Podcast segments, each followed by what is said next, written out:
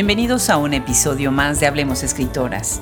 Toda una odisea para capturar las voces, el trabajo, las historias y las influencias de escritoras, críticas y pensadoras de hoy y todos los tiempos. Llegamos a ustedes en nuestra página web en donde pueden encontrar nuestra enciclopedia, podcast, recomendaciones de libros, reseñas, en nuestra tienda Shop Escritoras y en todas las fuentes de audio en donde puedan escuchar estas transmisiones. Hoy los invitamos a disfrutar de una fascinante conversación con una gran entrevistadora, periodista e investigadora, Hinde Pomerianiec, quien es miembro de número de la Academia Argentina de Periodismo. Ha colaborado en el diario El Clarín, fue columnista del diario La Nación y es de Infobae. Del 2010 al 2014 colaboró en Grupo Norma. Fue una de las organizadoras del movimiento Ni Una Menos. Hoy hablamos con ella de su trabajo de investigación sobre diferencias sociales, Rusia, Putin, violencia contra las mujeres, hablamos también de libros para niños y de mucho más. Pónganse cómodos para disfrutar una conversación que verdaderamente la van a disfrutar. Yo soy Adriana Pacheco y es un gusto enorme tenerlos de nuevo acá. Complicado eso de sentarse al micrófono enfrente de alguien que maneja también el micrófono. Y bueno, hoy estoy muy emocionada porque Gabriela Polit, que ha sido un gran apoyo en el proyecto, me escribió hace unos meses para decirme, oye, yo tengo el contacto con Hinde Pomeraniec. Y yo dije, ¿cómo no puede ser? ¡Qué maravilla! Hinde, bienvenida Hablemos Escritoras. Qué gusto tenerte en este micrófono. Muchas gracias a vos, Adriana. Qué placer para mí, ¿eh? No, pues igualmente, hoy estaba preparándome para esta conversación y por tu recomendación, escuchando tu conversación con Rosa Montero. Qué fascinante, me encanta. Estuvo de verdad de lo más deliciosa y en ese formato de radio. ¿Qué tal estuvo? ¿Cómo te sentiste?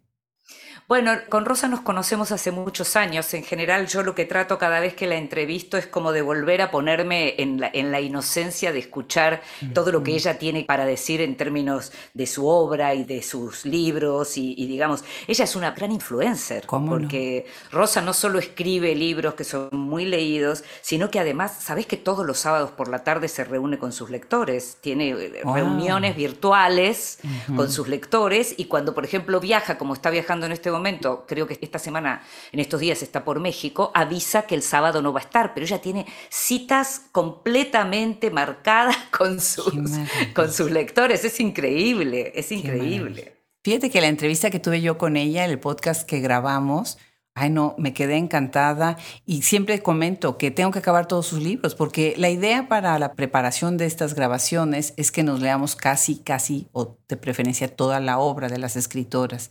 Pero con Rosa es increíble para seguirle el paso y ahora, bueno, pues otro libro más, qué maravilla. Y también distintos géneros, ¿viste? Ella también es de las que aborda como distintas, eh, tiene como curiosidades múltiples, Rosa. Es increíble, es imposible de seguir el ritmo, tal cual. Claro, claro, definitivamente. Bueno, pues Hinde, tú tienes un perfil de lo más interesante con una obra crítica, reflexiva, que es tan necesaria el día de hoy. Y nunca me imaginé hacer esta pregunta en este micrófono. La pregunta, bueno, pues es la siguiente. ¿Cómo una escritora de un libro, Rusos de Putin, Postales de una era de orgullo nacional y poder implacable, se ve a sí misma, este libro fue editado en el 2019, y ahora con todo lo que ha pasado con Ucrania, qué increíble, ¿no? En este momento que se retome este tema que tú has explorado y has revisado tanto, ¿no? Sí, es muy extraño. Por empezar, es una guerra que si bien eh, Estados Unidos la venía anunciando, los servicios de inteligencia en Estados Unidos lo venían anunciando, el presidente Biden lo venía anunciando. Sin embargo, aquellos que seguimos el tema hace mucho tiempo, nos parecía que era un poquito más de Pedro y el lobo, ¿no? O sea, eh, ahí viene el lobo, ahí viene el lobo y el lobo de pronto no viene. Y fue una sorpresa incluso para los que seguimos el tema. Y en este sentido, este libro es un libro que llegó 10 años después de un libro anterior también sobre un tema similar. Este fue una actualización y una ampliación, porque volví a viajar. Yo había hecho un libro para cuando se cumplieron 10 años de la llegada de Putin al poder y volví a hacer otro libro en la misma dirección cuando se cumplieron los 20 años de Putin en el poder. Pero tal vez recuerdes que en ese momento, como estaba Trump en los Estados Unidos, Bolsonaro en el Brasil, había algo con las figuras, digamos, más disruptivas en la política y de malos modales, a lo que ya nos habíamos acostumbrado y hasta uno podía pensar que en ese momento Putin, al lado de alguien como Trump, al lado de alguien como Bolsonaro, hubo momentos en donde parecía, no quiero exagerar, pero digo, era Churchill al lado de esta gente. Sin embargo, lo que ocurrió es que se terminó de, demostrar, digamos, la cuestión absolutamente, la ambición imperial desesperada, en un momento, además, como el fin de la pandemia, en donde realmente lo último que uno esperaba en este momento era una guerra. Así que todavía me sigo preguntando, Adriana, ¿qué pasó? ¿Qué lo convenció? ¿Quién lo convenció? ¿Y por qué ahora? ¿No? ¿Y quién le sugirió que eso podía llegar a ser un paseo? Que podía ser algo sencillo como lo que fue en el 2008 la guerra en Georgia que duró menos de una semana. Y eso que no estamos viendo a la OTAN con sus hombres en terreno, es decir, estamos viendo colaboración con armas, pero no estamos viendo la colaboración de los ejércitos de manera ostensible, ¿no? Así que ¿quién pudo convencerlo de que iba a ser algo sencillo? Empezó el 24 de febrero, mira cuándo estamos hablando de esto. No, no, no, y ahora están todavía con más contraofensivas. Entonces esto ya está escalando para proteger otras áreas, otros sectores, ¿no? De lo más terrible en este momento lo que está sucediendo.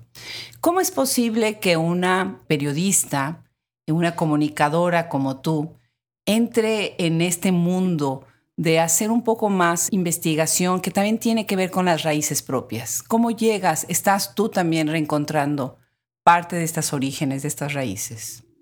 Sí, posiblemente algo de eso cuento al comienzo en el libro y lo voy contando también a lo largo del libro porque justamente por el origen de mi familia, todos judíos de Europa del Este, digamos de Rusia y aledaños, por decirlo así, siempre me pasó que cada vez que viajo a esos países, tengo la sensación de estar viendo primos, abuelos, tíos en cada persona que veo. Es decir, tengo una, claro, incluso me hablan a mí en el idioma en que estoy ahí. Tal vez ahora que soy más grande hay como una diferencia importante en el modo en que envejecen, por ejemplo, las mujeres ucranianas o las mujeres rusas, en donde hay algo que tiene que ver con el clima, con la alimentación la piel no es la misma que podemos tener nosotros, que puedo tener yo como argentina, por más origen que tenga similar al de esas mujeres eslavas, pero sí hay algo en donde me siento como muy identificada.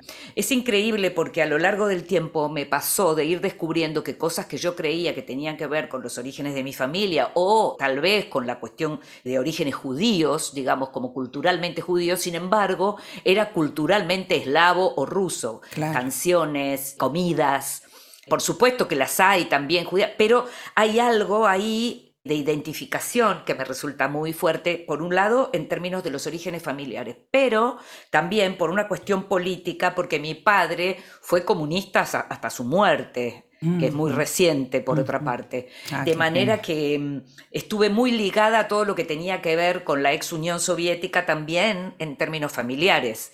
Y nací, como digo ahí, nací en el año en que se, se, levantó el muro de Berlín, nací en el año 1961, es muy significativo también eso en mi vida, ¿no? Cómo no, cómo no, eso lo revisamos también dentro de tu biografía. Me dio muchísima curiosidad saber de este año porque, bueno, para nosotros es importante, como mexicano-alemanes sabemos de estas fechas importantes. Interesantísimo. Cuéntanos un poco, porque acá estás entrando a lo que es periodismo en política internacional. Hmm. Y aquí, pues tiene que haber una reflexión, una ética, una disciplina de cómo revisar toda esta historia, ¿no? La política internacional es fundamental, es de lo más importante, sobre todo cómo lo van a dejar para las nuevas generaciones. Cuéntanos un poco de esto. Bueno, esto que vos decís y que yo por supuesto comparto y por algo me, dediqué también a esto, justamente vengo de un foro de promoción del libro y la lectura en el que estuve hablando un poco de esta afición por los parientes pobres del periodismo, la cultura y la política internacional, ¿no? Dentro de las redacciones, porque son esas áreas que en general suelen ser, digamos, relegadas en función de la política nacional, de la economía, de las noticias policiales, pero que todos los medios tienen que tener especialistas porque cada tanto te cae una guerra en Ucrania y alguien te la tiene que explicar, cada tanto hay un premio Nobel y alguien te tiene que contar los méritos de ese señor o esa señora que se ganaron el premio. Entonces, tengo como una mm, debilidad, digamos, por esto de la divulgación, ¿sabes?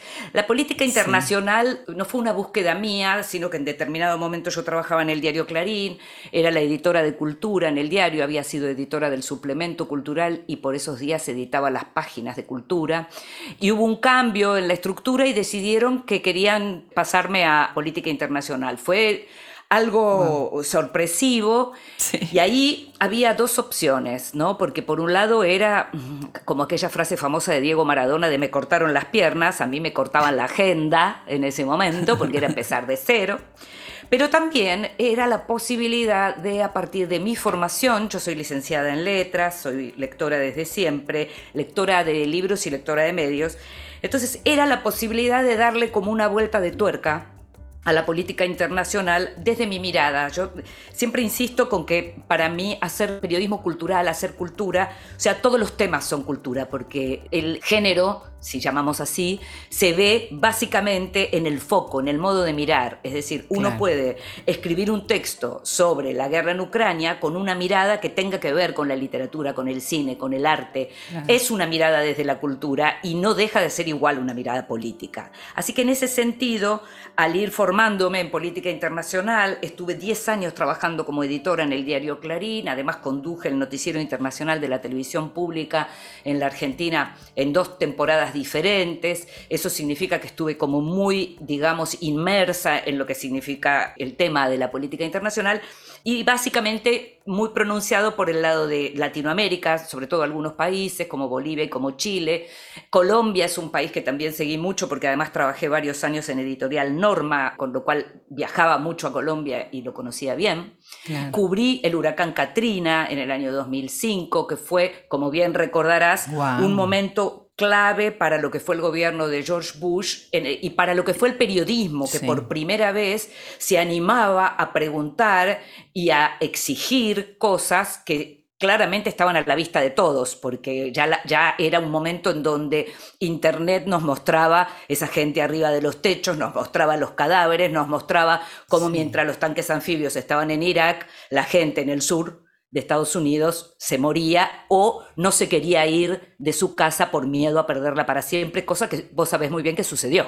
Sí, cómo no. Qué interesante cómo estás marcando ese momento. Entonces, se cambia la manera en la que se acerca la gente común, todos, a la noticia y entonces que era algo que antes no sucedía. Me parece muy relevante lo que estás comentando.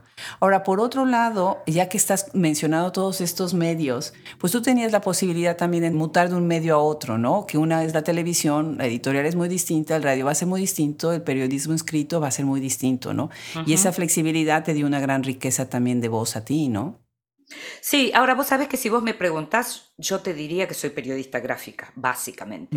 Eh, o sea, pese a los años que hice televisión, pese a los años que hago radio y lo que me gusta, porque además mi programa Vidas Prestadas, o sea, lo hago con todo el placer del mundo porque es, es un producto que junto con Gustavo Kogan, mi productor, diseñamos nosotros, elegimos nosotros, o sea, no, no, no hay ningún tipo de intervención de nadie dentro de lo que hacemos. Imagínate, o sea, es como nada, es un sueño. Sin embargo, cuando me veo a mí, me veo escribiendo, editando, me veo con alma de redacción de gráfica. Sí. ¿Sabes? Y además esto puede sonar un poco arrogante, pero no lo digo por mí. Tengo la sensación de que cuando venís de la gráfica, de cuando venís de la lectura y la escritura, hay una formación detrás que te permite darle una vuelta de tuerca a todo lo que haces en audiovisuales también. Claro, claro. Muy interesante, claro que sí, muy de acuerdo. Por otro lado, y ya platicando de entrevistadora a entrevistadora, ahorita ya mencionamos tu entrevista, tu conversación con Rosa Montero. Me comentaste que vas a entrevistar a Cristina Rivera Garza, con quien estuve ayer, afortunadamente que vino a Austin, a la universidad con sus alumnos. Me dio muchísimo gusto verla. Y vas a entrevistar también a Gabriela Wiener pronto, ¿no? Sí, sí. Cuéntanos un poco sobre qué sería para ti tu poética de las entrevistas, del periodismo, sobre todo en este mundo tan informado, subinformado. ¿Cuál es como decirlo así? Sí, tu poética. Me gusta mucho la idea de poética de la entrevista. Parece un concepto muy interesante, muy interesante porque me hace reflexionar y porque tengo claro que lo que a mí me gusta de la entrevista, sobre todo con los personajes, no hablemos de cuando hago entrevista política, que es otra cosa, porque en esas entrevistas uno está siempre yendo a buscar, cuando hace una entrevista a un político, está yendo a buscar una revelación, una declaración, un título, algo que otros no tengan. En el caso de las entrevistas con los autores o con los artistas, también uno siempre quiere quitarle lo que llamábamos el cassette a la persona con la que habla y también busca algo más revelador, pero básicamente lo que me interesa es la idea de la conversación, el desarrollo de la conversación, lo que la persona que está hablando conmigo tiene para decirme a mí y a los otros y que ni siquiera él o ella sabía que tenía para decirlo. Entonces, hay algo cuando hago las entrevistas en donde preparo mucho lo que tiene que ver con las preguntas. Te, te escuchaba diciendo que, lees todo. Sí, es que hay que leer todo, o casi todo, o todo lo que uno pueda al menos, porque se supone que uno está buscando entrevistar a alguien a quien respeta, a alguien que le interesa. Y si es así, ¿cómo no te vas a ocupar de conocer o de saber mínimamente a quién tenés enfrente? A partir de ahí lo que me gusta es esta especie de baile de a dos que se da con la conversación. ¿No? Y eso es algo que del otro lado el oyente, el oyente que quiere darse un tiempo para la reflexión, no el oyente que está yendo a buscar la noticia y que no tiene tiempo, sino aquel que busca mi programa o puede ser tu podcast porque tiene el tiempo para hacerlo, también agradece ese momento de reflexión, esa especie de, paréntesis de lo urgente para escuchar aquello que tiene que ver de pronto con una novela o con un ensayo. Es un tema, puede ser un tema de filosofía o puede ser los procedimientos que un autor utilizó para escribir determinada novela. Son cosas que en general no nos damos el tiempo para escuchar. Así que te diría que en este momento, básicamente que estoy entrevistando sobre todo a escritores o artistas, esa poética de la que hablas y tanto me gusta tiene que ver con eso con darnos el tiempo para la conversación y para la reflexión. Básicamente eso. Claro. Me gusta también, y gracias por tu comentario, me gusta también lo que dices de que a veces ellos no saben que tenían que decir eso y que era el momento de decirlo. Muchísimas veces me ha pasado en este micrófono que se explayan las escritoras de una manera fabulosa, deliciosa. Entramos a temas que muchas veces hasta me dicen, eso nunca lo había dicho antes, ¿no? Que es el espacio en donde tú también tienes que aprender a escuchar, ¿no? Y bueno, pues parte de lo que yo admiro de tu trabajo es que, pues es eso, escuchas y a partir de cierta premisa viene la siguiente pregunta. Algo que me parece importante en lo que estás diciendo de prepararse, porque uno tiene un bias también para leer, ¿no? Uno debe de tratar de tener una neutralidad, un respeto, una distancia, pero a la vez también explorar ciertos temas, ¿no? Y estaba yo pensando, por ejemplo, que entre más leo la obra de una escritora, más se muta esa escritora dentro de un libro hacia el otro, se convierte de una a otra persona completamente distinta. Ayer mm. precisamente estaba yo preparándome para conversar con otra argentina, con otra escritora argentina, Valeria Correa Fis. Sí, sí, que acaba de sacar un libro. Sí, hubo un jardín y le mandé un mail para decirle, necesito más tiempo porque quiero leer más porque me estoy leyendo todo lo que ha escrito hasta ahorita. Y yo quisiera preguntarte también sobre esta otra manera, nosotras de leer cuando estamos preparándonos, nosotros cuando estamos preparando para una entrevista. ¿Qué opinas? Por empezar, una de las cosas que hago, además de leer los libros y los trabajos y los artículos y los textos publicados, Suelo leer también otras entrevistas. Te diría que no cualquiera, o sea, busco determinadas entrevistas o por lo menos determinados medios, porque lo que legitima de pronto no es solo el entrevistador, sino el medio. ¿no? Entonces, en ese sentido, porque ¿qué hago? Cuando te digo que me interesa como el tránsito de la conversación, es que a veces también me interesa retomar cosas que el entrevistado o la entrevistada dijeron en otro momento y que tal vez no fue suficientemente desarrollado en la entrevista que leí o que escuché porque también escucho o veo entrevistas en YouTube. Ahora, fíjate vos, nosotras estamos hablando sin vernos, Adriana. Cierto. Eso nos permite pensar mientras hablamos de una manera que si estuviéramos viéndonos, tal vez diríamos otras cosas, pero no estaríamos diciendo lo mismo que decimos. Y esa experiencia fue para mi capital cuando empezó a ocurrir esto, porque yo hacía en vidas prestadas las entrevistas en vivo y empecé a hacerlas telefónicas en vivo. En el medio de la pandemia, cuando arrancó la pandemia. Y eran los domingos a la medianoche. Yo no te puedo explicar las cosas que salieron en esas conversaciones en donde el escritor o la escritora hablaba por teléfono como hacía por lo menos 20 años no hablaba. Cierto. Genial. ¿Te das cuenta? Sí, sí, sí, porque están muy conscientes también de otras cosas cuando hay una imagen. Y nosotros precisamente eso es lo que hemos buscado, no tener un podcast con imagen, porque como bien dices, es otra conversación, ¿no? Distinta. Y es otra conversación y es otra te escuchás a vos mismo mientras hablas. Cierto. Y puedes estar sin peinarte, hasta en pijama tal vez. Además, además, además. Maravilloso eso.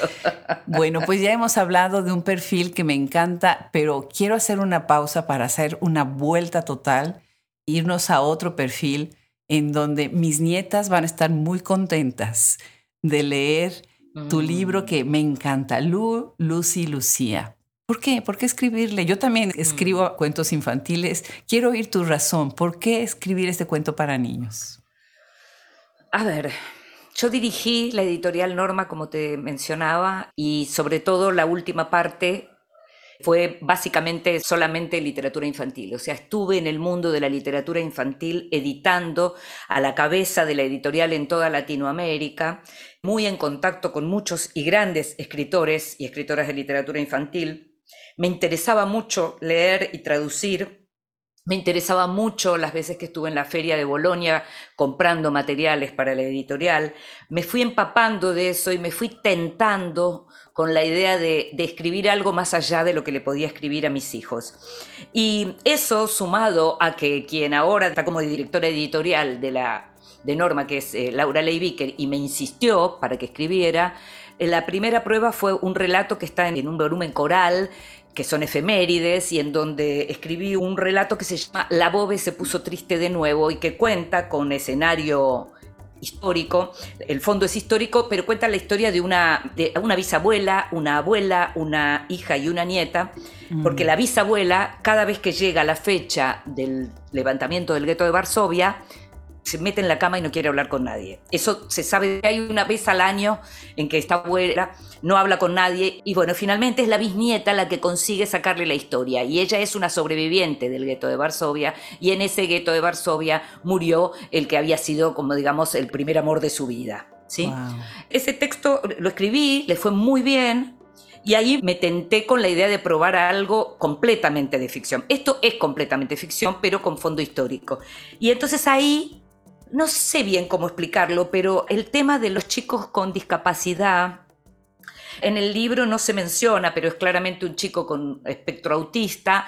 Me interesaba, ¿sabes qué? Lo que pasa en las familias cuando hay un chico con esa discapacidad, lo que pasa con los hermanos de esos chicos, porque suele haber una atención muy fuerte puesta chico que tiene las dificultades, pero a veces no, no terminan de darse cuenta los papás, y esto yo lo vi en muchos casos de compañeros y amigos, las necesidades que hay en los chicos, entre comillas, normales. ¿no? Que siempre están celosos y pretendiendo que los padres le presten más atención que la que les prestan. Puede ser también porque nació un hermano, eso pasa. Entonces, bueno, ahí fue que surgió la idea de escribir esta historia que me encantó y a la que le fue y le va realmente muy bien. Ahora volví del Chaco, en donde estuve también en una escuela de chicos, digamos, muy vulnerables, ¿no? En una escuela del norte de la Argentina, en donde las condiciones son muy desfavorables.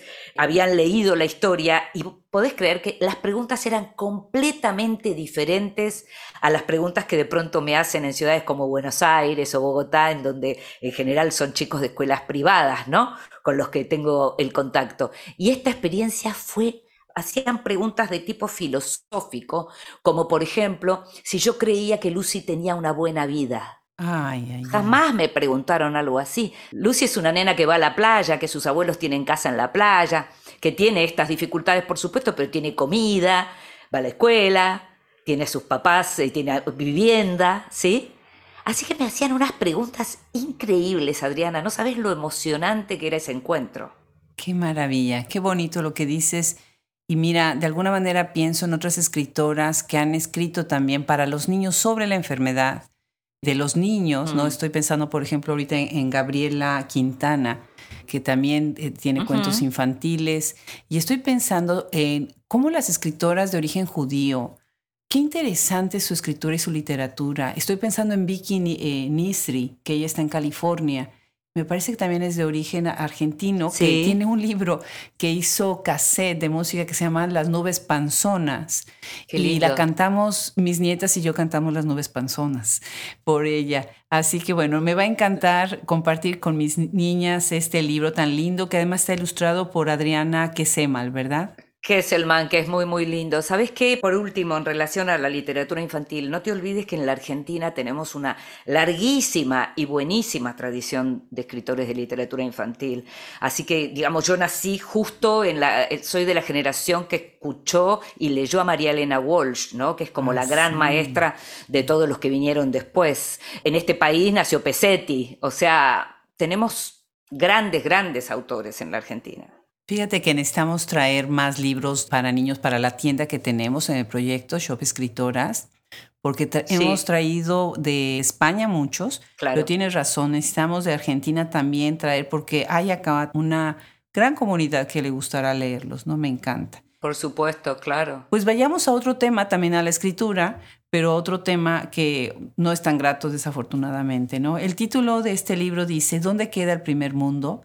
El nuevo mapa del desarrollo y el bienestar. Y acá, bueno, este es publicado 2016, lo haces en colaboración con Raquel San Martín.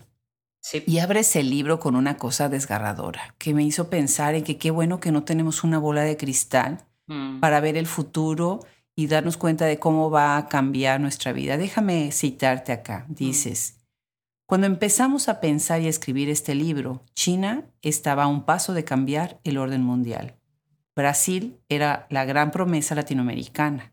Los refugiados no le interesaban a mucha gente y Donald Trump apenas era un excéntrico millonario estadounidense, siendo presente en las revistas de variedades. Pero el mundo cambió. Mm, sí. Qué interesante. Sí, sí, fue muy fuerte. Qué manera de describir ese momento. Sí, porque vos sabés que con Raquel, que es una gran amiga, es editora de siglo XXI, de la editorial siglo XXI ahora, mm. pero en ese momento era editora del suplemento Enfoques del diario La Nación, en donde yo escribía por entonces, y ella me había pedido una nota que se llamaba así, ¿Dónde queda el primer mundo? Había trabajado mucho esa nota, debe haber sido eso en el año 2014.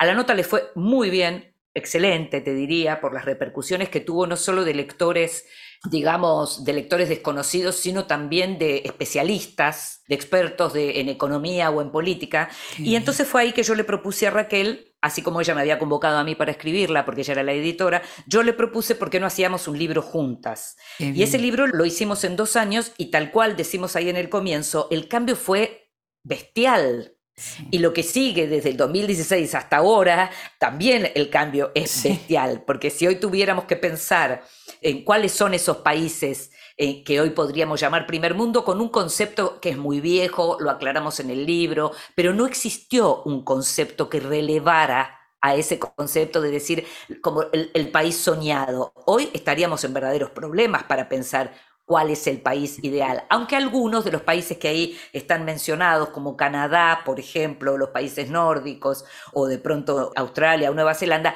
siguen teniendo mucho de deseable, pero podemos ir viendo a medida que pasa el tiempo también como el costado más oscuro. En Canadá ustedes lo saben muy bien, todo lo que tiene que ver con la cuestión indígena sigue siendo un problema serio.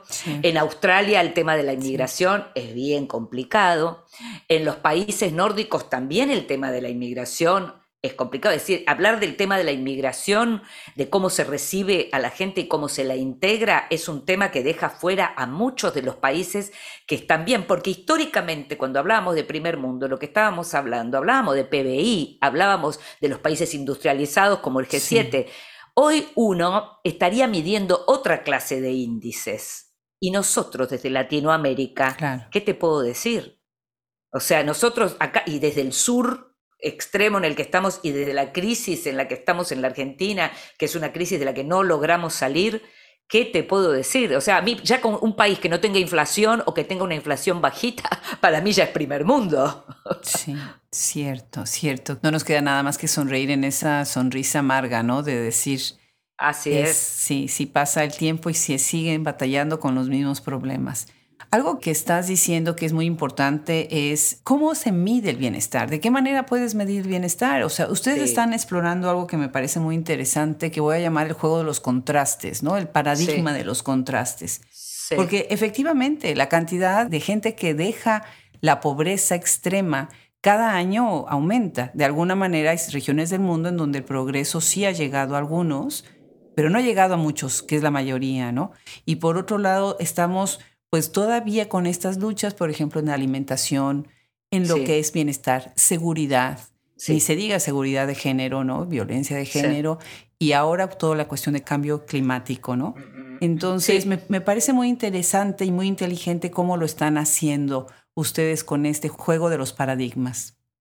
Sí, fíjate que mencionabas lo de Brasil, porque nosotros ya veíamos, ya se empezaba a ver, digamos, lo que era el crujido del PT con la cuestión de la corrupción, como fue lo que significó la debacle, digamos, ¿no? de la imagen moral del PT, y pensaba que, no sé si, si tuviste oportunidad de ver el debate entre los candidatos el otro día en Brasil, que hay elecciones ahora, en donde esa candidata mujer muy conservadora y muy religiosa le dijo en un momento a Lula algo así como, usted habla todo el tiempo de cómo mejoraron las condiciones de vida, pero yo eso no lo vi. Y él le dijo, usted no lo vio, pero su jardinero sí, su empleada doméstica sí, ¿no? O sea, lo que mencionaba era algo que es absolutamente cierto y que nadie puede negar que eso ocurrió en el Brasil, pero de qué manera el tema de la corrupción terminó opacando ¿no? Esos, esos avances enormes que hubo tanto en términos de, los sumergidos y de la educación y de la salud, todo eso existió en Brasil con Lula, nadie puede negar eso. La cuestión es todo lo otro, que es cómo el PT, que supuestamente venía a modificar las condiciones de los partidos gobernantes tradicionales en el Brasil, corruptos y que se quedan eternamente en el poder, terminó haciendo lo mismo y además con alianzas impensables, ¿no?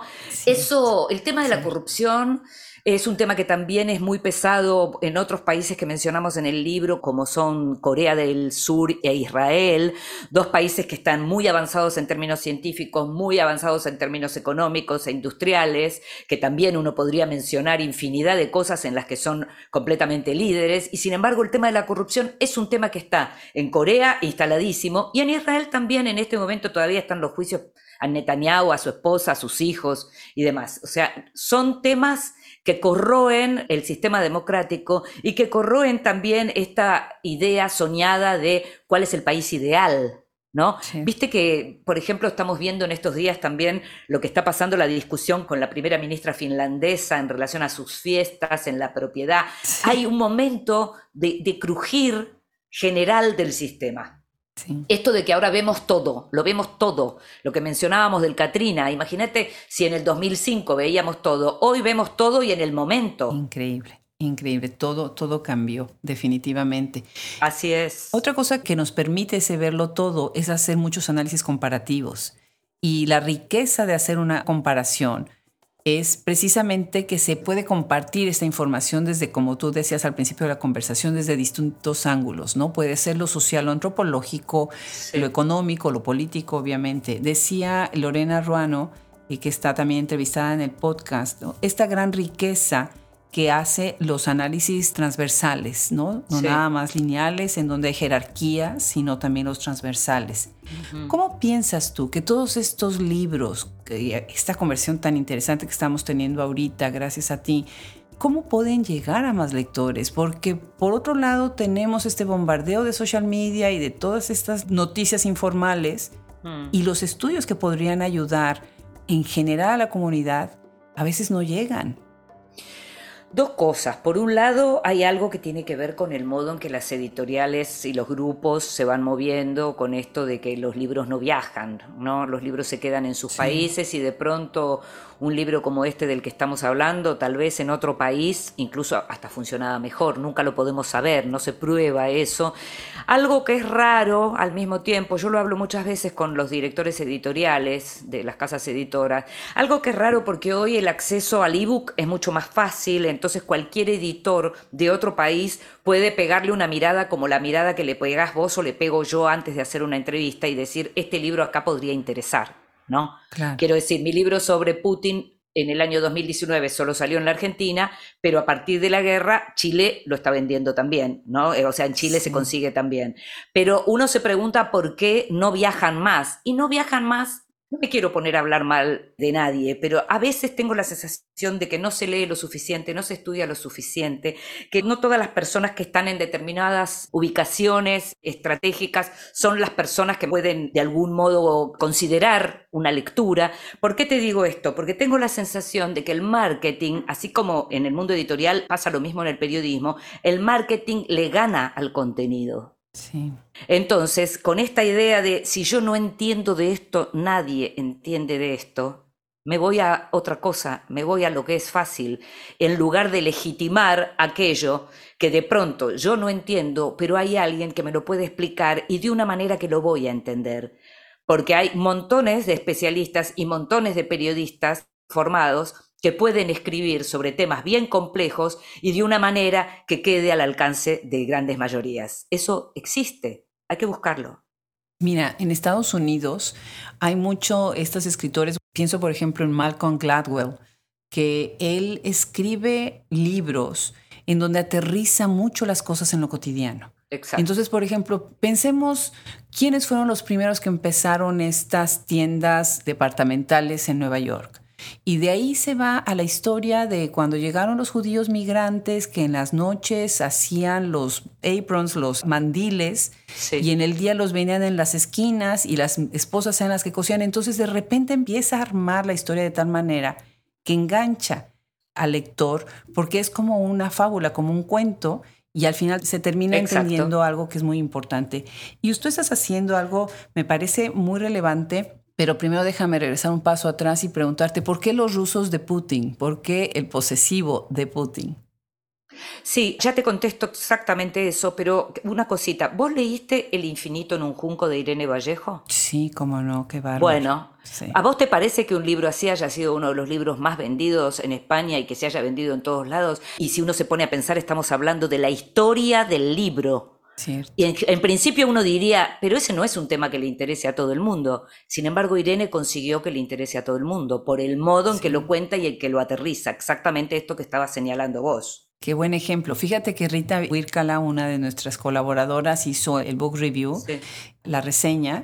No sabes qué bien le fue. Ese podcast le fue de maravilla. Tuvimos una cantidad de comentarios que me, encantó. Además es una gran entrevistada. Ella es una gran entrevistada. Sí, sí, ya me estoy relamiendo los bigotes, te tengo que confesar, Ginde. Cuando ya me toque a mí también, eh, sería bueno. Es muy buena, es realmente muy, muy buena. Eh, con respecto a lo del título, bueno, es un título conversado con el editor de la segunda edición, pero también es cierto con el de primera, Rusos de Putin, ¿no? Sí. La idea no era solo centrarnos en la figura del líder, que por supuesto es un libro sobre él, pero la idea era también poner el foco en aquellos que no solo lo votan, sino que diríamos en la Argentina le hacen o le hicieron el aguante, es decir, aquellos que en realidad sostienen sus políticas, apoyan sus políticas y apoyan sobre todo su forma de gobierno. Es decir, a veces uno cree que el líder autoritario, Putin lo es, ejecuta, toma medidas, y que del otro lado hay gente que simplemente obedece. Y no es así. Sobre todo en determinadas cuestiones como políticas culturales, cuando uno ve la prohibición de la marcha del orgullo, las leyes en contra de lo que llaman ellos la cuestión de el tema de los valores y demás. Todo eso, en realidad, Putin es un emergente de ese modo de pensar todavía que quedó de los restos del Homo Sovieticus en la Rusia actual. Por algo es que los chicos más jóvenes son aquellos que más se están yendo en este momento, de la manera que pueden, porque no soportan todo eso. Pero a lo que voy es que son los rusos de Putin aquellos que están en el libro. Son los rusos, es la Rusia de Putin y son los rusos de Putin, que está cambiando en este momento, que no estamos pudiendo saber exactamente qué están pensando porque no nos permiten, porque las agencias internacionales debido a las nuevas reglamentaciones tuvieron que salir, porque si vos escribís la palabra guerra podés ir a la cárcel por 15 años, por ejemplo, no hay modo de trabajar con fuentes, la gente tiene miedo de hablar, entonces incluso los medios independientes rusos no están produciendo desde Rusia, conservan fuentes, pero están produciendo desde afuera, muchos se quedaron en Ucrania, produciendo, es muy complicado. Así que ese posesivo tiene que ver con eso, con que el libro lo que buscaba era ver quiénes eran los rusos de esta era, porque es una era. 20 años, 22 años, es una era. Qué interesante, qué bien lo estás poniendo. ¿Quiénes están atrás de este poder? Pero no porque estén obligados, sino también porque están convencidos del sistema. Por otro lado está la cuestión del miedo, y eso es algo que tú atraviesas también en tus dos libros de los muchos temores, ¿no? Porque no nada más es este miedo a ser perseguidos por el sistema, sino también a ser ostraciados, a, que son ellos parte de una sociedad. Y bueno, también pensemos, Rusia ha pasado por tantas cosas, ¿no? De hambrunas, largas guerras, conflictos. Luego, luego me llevaste a la literatura rusa, ¿no? ¿Y de qué se ha hablado también en los últimos años de Rusia? ¿Piensas tú que esta manera de escribir de alguna forma ayuda también pues a que fuera de Rusia se tenga una lectura también un poquito más, eh, menos prejuiciosa tal vez? Bueno, algo de eso intenté en la medida en que siento siempre que desde Latinoamérica se cree que, a ver, hay dos cuestiones. Por un lado, Latinoamérica y sobre todo el llamado progresismo encuentra que hay un único imperio y que ese imperio es Estados Unidos. Y le cuesta mucho entender por qué, por ejemplo, los países que pertenecieron a la eh, esfera de la ex Unión Soviética tienen tanto odio y tanto resentimiento con Rusia como de pronto pudieron tener con los alemanes. Es decir, como los polacos hoy, como la Polonia de hoy todavía tiene tanta furia contra Rusia como la que pudo tener con los nazis. Y entonces hacen asociaciones rarísimas de pensar que los polacos son nazis, o sea, una cosa como ridícula, ¿no? Lo que yo intentaba era tratar de poner a Rusia en el lugar en el que está, tratar de entender todo. Por un lado, tratar de entender por qué ellos le reclaman al mundo un reconocimiento que nunca les llegó y que es haber terminado con el nazismo. Sí, ¿verdad? ¡Wow! o, sea, se acaba de si yo te pregunto, aquí en mi cuarto. Claro, lógico, porque si uno le pregunta a la mayoría de la gente que ha visto, y sobre todo las generaciones más jóvenes, que ha visto el cine y demás, te van a decir que fue Estados Unidos el que terminó con el nazismo. No, no, no, no, no. Hitler nunca pudo llegar a Rusia. Fíjate que mientras Estados Unidos hacía la guerra con los aliados y demás, todavía en Estados Unidos no había leyes que le permitieran votar a la comunidad negra en Estados Unidos, que eso llegó 20 años después. O sea, si uno lo piensa y dice, fueron a liberar a los judíos, a los gitanos, a los polacos que estaban en los campos de concentración, pero tenían en guetos a la comunidad negra en Estados Unidos. Uno tiene que pensar todo, no podés mirar con fanatismo y religiosidad algo sin mirar los claroscuros de todo esto. En el caso de los rusos, también, por supuesto que tienen una cosa de ambición imperial, por supuesto, si no, no estaría pasando lo que está pasando en este momento en Ucrania. Por supuesto que tienen un resentimiento importante con el Occidente que les debe un agradecimiento por lo que estamos mencionando. Solo ellos hacen el 9 de mayo ese parade en, la Plaza Roja y demás, tienen como todo eso. Pero al mismo tiempo son una sociedad, son sociedades, te diría, porque esto es algo que quedó también en los ucranianos, en los polacos, en los húngaros, en los bálticos, son sociedades que le temen mucho al otro, que le desconfían mucho al vecino, cualquiera que vos tenés al lado te puede denunciar. Esto es algo que quedó y con solo leer los libros de Svetlana Alexievich, podemos rever eso. Yo tuve experiencias increíbles de, por ejemplo, estar cubriendo la Revolución Naranja en Ucrania, en la plaza, con un intérprete y que la gente le tuviera miedo a mi intérprete ucraniano y me hablara en francés creyendo que mi intérprete ucraniano no iba a entender. ¡Wow!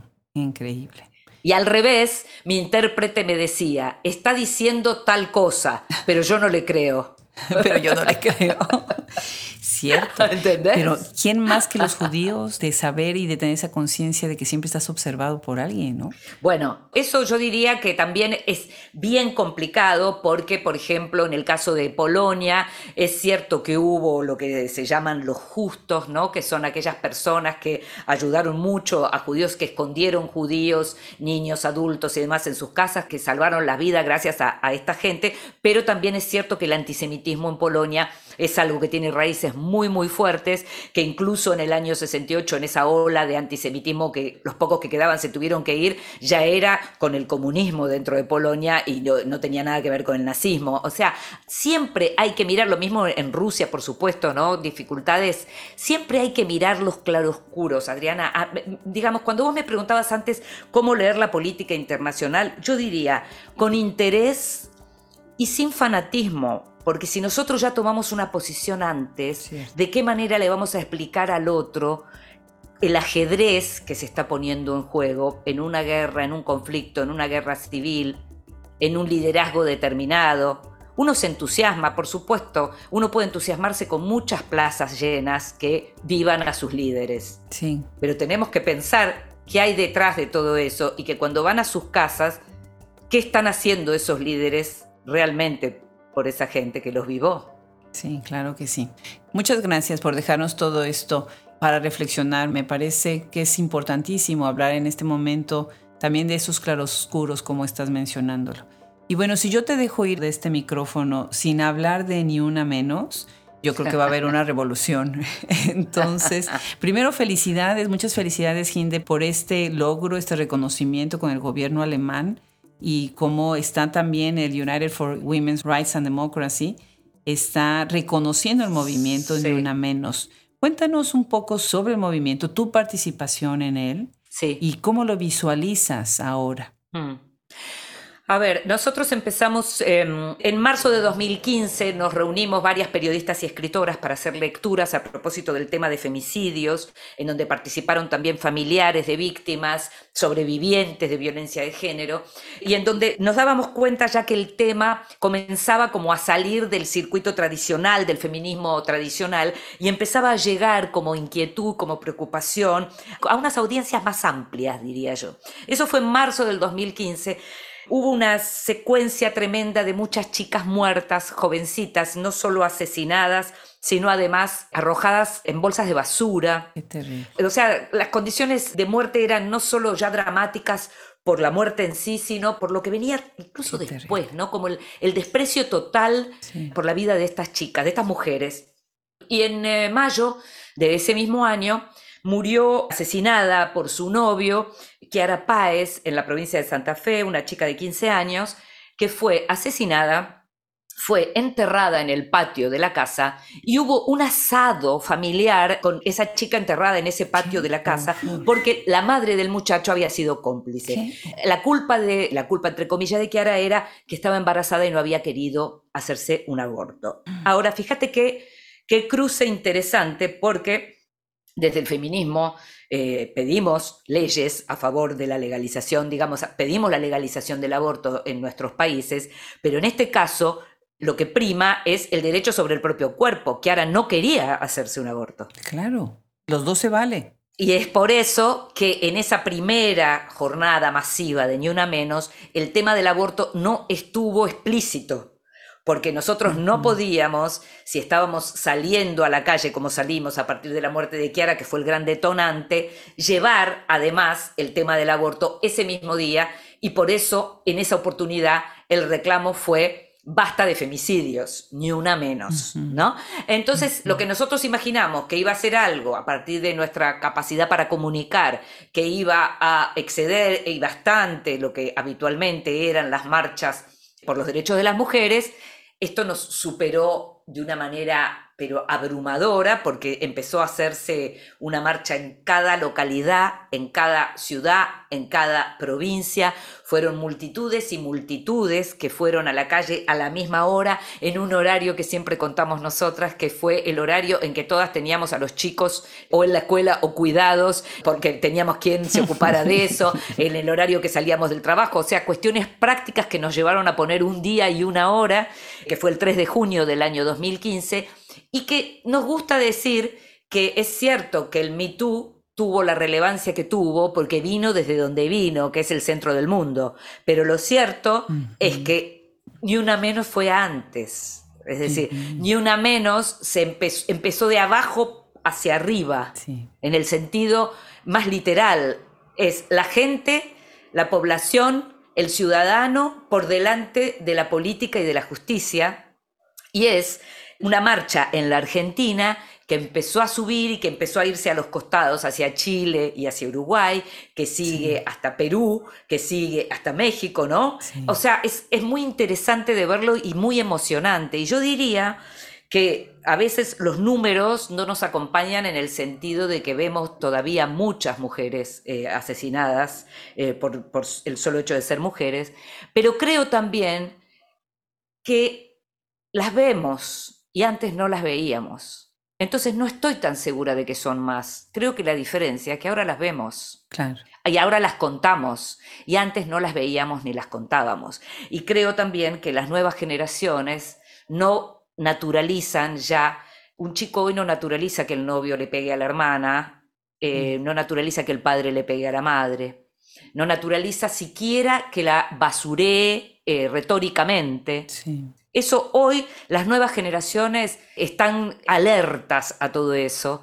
Y esto lo vemos nosotras en la Argentina cuando permanentemente nos piden lo que llamamos delivery de repudios, ironizando un poco, ante cada vez que alguien dice algo enseguida es, y las ni una menos no van a decir nada. Y entonces ahí es, bueno, digamos, cada uno tiene que reaccionar, no es que nosotros estemos legitimando nada, y, es decir, porque no, incluso ni una menos no es estrictamente una organización, ni una menos, fue una marcha que luego trajo otra marcha y otra y otra y otra y que trajo que en cada sindicato, en cada escuela, en cada oficina haya un ni una menos. ¿Te das cuenta? Y eso es lo más maravilloso que nosotros vemos. Y en términos de los cambios en los medios, en el modo de tratar el tema de los femicidios, que pasaron de la sección policiales a la sección de sociedad por ejemplo, o a política. Y eso es un cambio muy importante, muy importante porque cambió el concepto de qué es asesinar a una mujer por ser mujer. Claro, desde acuñar el mismo término, que aunque ya existía antes, bueno, Marcela Lagarde es quien ya lo pone para que pueda quedar dentro del vocabulario legal como un acto verdaderamente bien tipificado, ¿no? qué terrible lo que cuentas, cómo surge. Por otro lado, qué maravilla lo que ha trascendido todas las fronteras. Entró al arte, entró a la música, entró a las manifestaciones, a la manera de vestirse.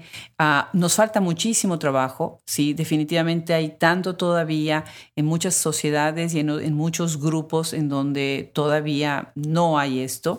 Y como acabas de decir en el ejemplo, a veces las mamás son también las que son parte de, pues, de esta protección, ¿no? De este silencio y de esta doble moral y de este mutismo, ¿no? Definitivamente. Sí, yo tengo la sensación de que lo que hizo Ni Una Menos fue al mismo tiempo habilitar la palabra de las mujeres que estuvieron calladas tanto tiempo. Ese día en la plaza, cuando vos veías llegar los grupos de mujeres que venían de barrios populares, que venían también de otros centros, digamos, de otra clase social, pero mujeres que venían juntas, ¿no? Y que venían a participar y, y empezaron a hablar uno empezó a escuchar y los hijos empezaron a enterarse de historias de sus madres o de sus abuelas que desconocían por completo. Hoy estamos habilitadas para contar, para hablar, para decir, y como bien sabes, si las cosas no se les pone un nombre, no existen. Así es, definitivamente. Bueno, pero ¿cómo te explico? ¿Cómo le voy a agradecer a Gabriela haber logrado esta conversación? qué, maravilla. O sea, muchos días de estos, de verdad, yo cada día, cada vez que me siento enfrente de este micrófono, aprendo tanto y de verdad me, me emociona muchísimo escuchar tu pasión, tu conocimiento, también ese respeto que es tan importante cuando estamos frente a un micrófono. Muchísimas gracias, Ginde. Qué maravilla haberte tenido el día de hoy en Hablemos Escritoras. Yo te agradezco a vos, y te agradezco muchísimo también la seriedad con la que encarás este proyecto y me siento básicamente yo muy respetada por el modo en que trabajaste y en que trabajás. Así que muchas gracias a vos, por supuesto a Gabriela siempre. Pues en nombre de todo el equipo, un abrazo muy grande hasta la Argentina desde hoy, finalmente una lluviosa Austin, Texas. Lo mismo para todos ustedes y todas ustedes.